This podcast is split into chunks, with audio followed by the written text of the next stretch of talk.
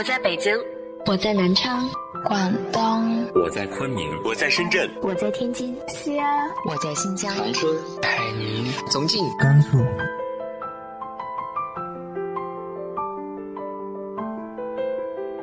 这里是 FM 幺八零八四，昨天的你的现在的未来，我是主播背着吉他的蝙蝠女侠。无论你在哪儿，这里都有我的温暖等你。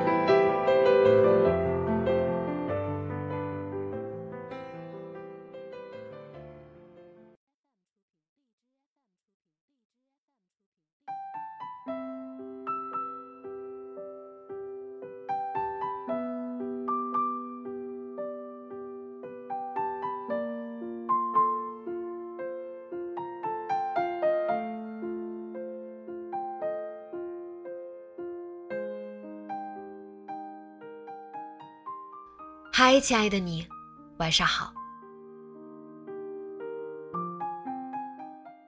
最近有朋友刚刚结束了一段学业，我知道他的这段学习生活有多辛苦，又要带孩子，又要做家务，还要上学。但是呢，接下来还有两场重要的考试在等着他。他总是跟我说，最近完全没有劲头，压力很大。我想，我非常能体会这种感受，因为之前两年的学习经历已经耗尽了他所有的冲劲，现在完全处于松懈状态。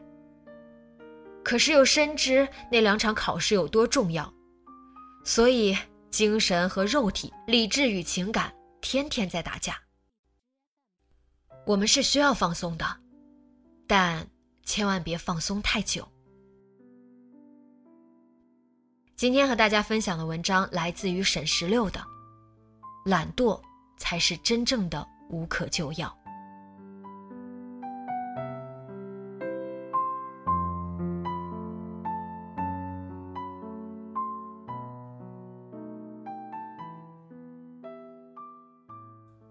很早我就知道自己不是个勤快的人，但没有想到会这么懒惰。这需要从过年之后开始说起。我去年看起来非常活跃，在豆瓣、微博等网站上更新频繁，收获了一小票关注。七月份跟图书公司签订合约之后，更是以每周一篇新稿件的速度在完成书稿。当时我们杂志社每个月还有一个出差项目，一到十号到十五号，我就会和同事乘动车或者飞机到其他城市吃喝采访。以每天三到四家知名餐厅的频率进行扫荡，用我表姐的话说就是“吃喝拿开”。当然，并非如此。事实上，我们需要每天七点半起床，八点收拾完毕，带好相机、杂志、录音笔、条幅。活动需要拍摄合影，对，这很傻。再到酒店大堂集合，然后跟赞助我们这个活动的人一起吃早饭。顺便捋一下当天的行程和采访计划。这种高频次、短时间的采访，根本没有办法准备详细的采访提纲，所以我们都是以经验提问和追问。我当时入职不到半年，遇到当地的餐饮大鳄，偶尔还会露怯，毕竟对方经常接受专业媒体的采访，如果我的问题太浅，大概会被嘲笑和轻视。我个人忍受不了这种事情发生，所以每次采访之前，我还是会紧张，并跟同事做一下功课。之后就是进入采访状态，去餐厅或企业办公室，约见对方 CEO 或者董事长，面谈一个小时左右。中午品尝菜品，如果对方很热情，主编还会跟对方喝点小酒。下午和晚上的流程几乎差不多。都是采访和吃美食，到晚上遇到特别特别世故的人，会非常煎熬，因为对方会带我们去吃夜宵或夜场，这个真是一言难尽。记得有次我们在长沙采访，对方非要带我们去喝啤酒吃小龙虾，主编那天脑子也进水了，跟对方一直喝到凌晨一点，我和另外两个女编辑完全没有办法。只能埋头吃虾。但出差时候，我和同事经常折腾到凌晨才休息，偶尔回来的早，就像发奖金一样开心。当时我接了一个青春杂志的专栏，每月写一个一千四百字的小文章。有时候因为出差会耽误写稿时间，有一次还是坐在宾馆的床上写完交给编辑的。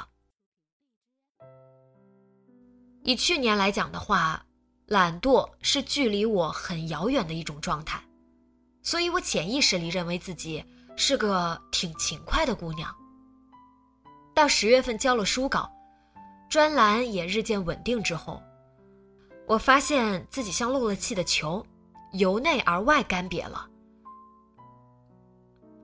除了每个月还在阅读之外，真正输出的内容很少。我计算了一下，自己这半年敲出来的成稿只有两万字，这比去年减少了三倍。当然，因为松懈。我整个人都像一块被晒化了的糖，黏腻腻的，让人看起来就没有想要亲近的欲望。我开始不锻炼，不写文，不在家里做早餐，开始半夜刷剧，早上迟到，整个人都有点提不起精神。这种时候，我会非常想躲起来，毕竟，这么消极的一面还是留给自己就好了。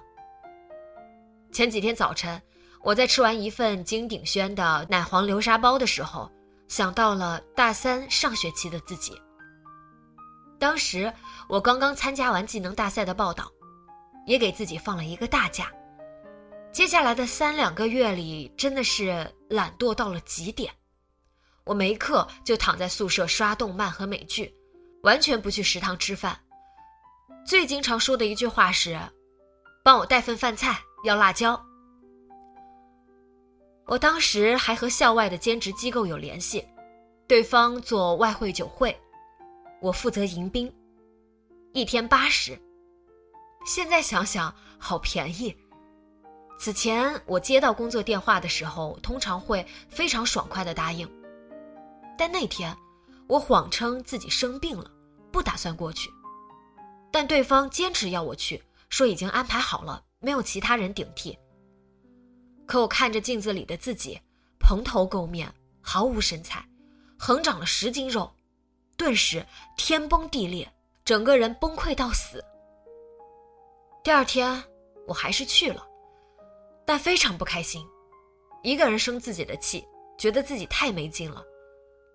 我回到宿舍就收拾了桌子上的零食、杂志，删掉了下载好的节目，抽出一张纸。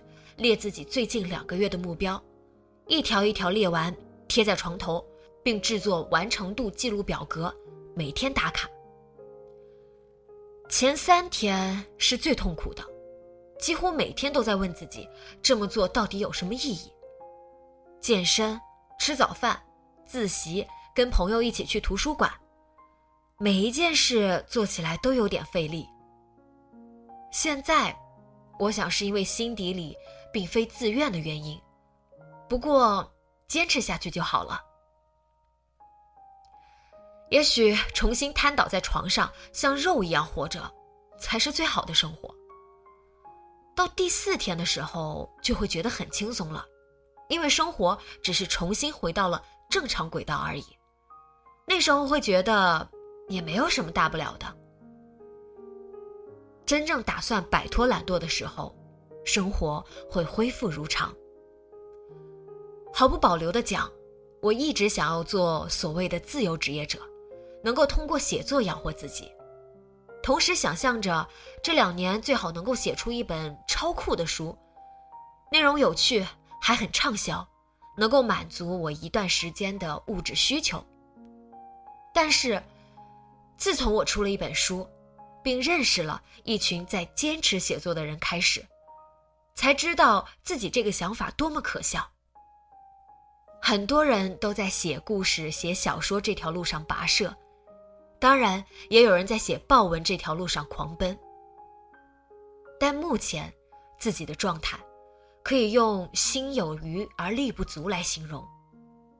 我明明知道自己差得很远，但还是对自己的不足很在意，希望能够短时间内有长足的进步。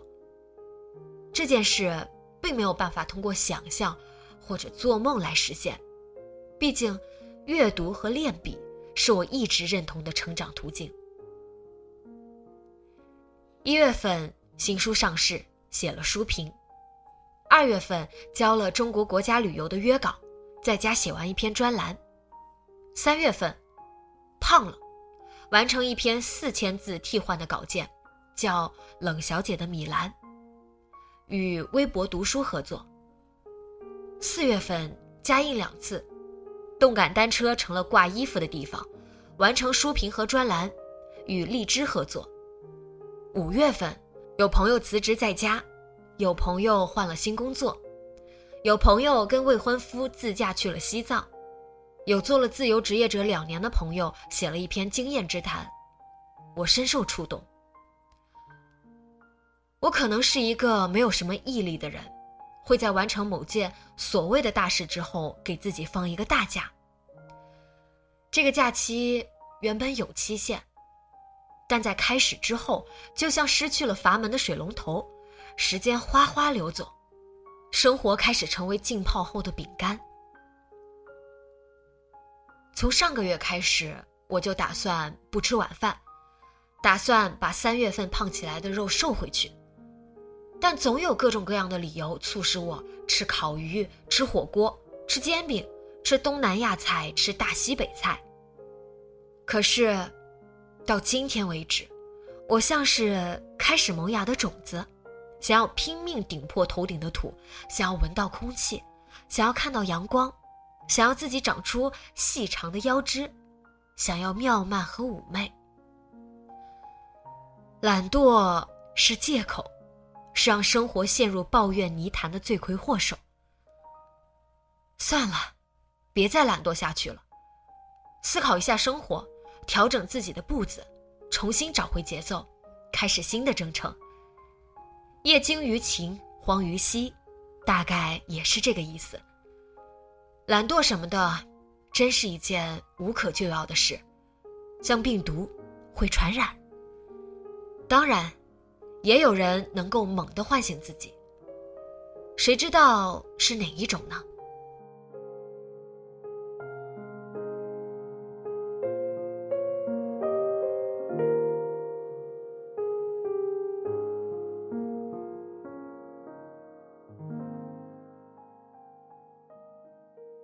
你是如何让懒惰的自己重新回到正轨上的呢？直接在节目下方留言分享给我吧。今天的节目就到这里，节目原文和封面请关注微信公众号“背着吉他的蝙蝠女侠”，电台和主播相关请关注新浪微博“背着吉他的蝙蝠女侠”。今晚做个好梦，晚安。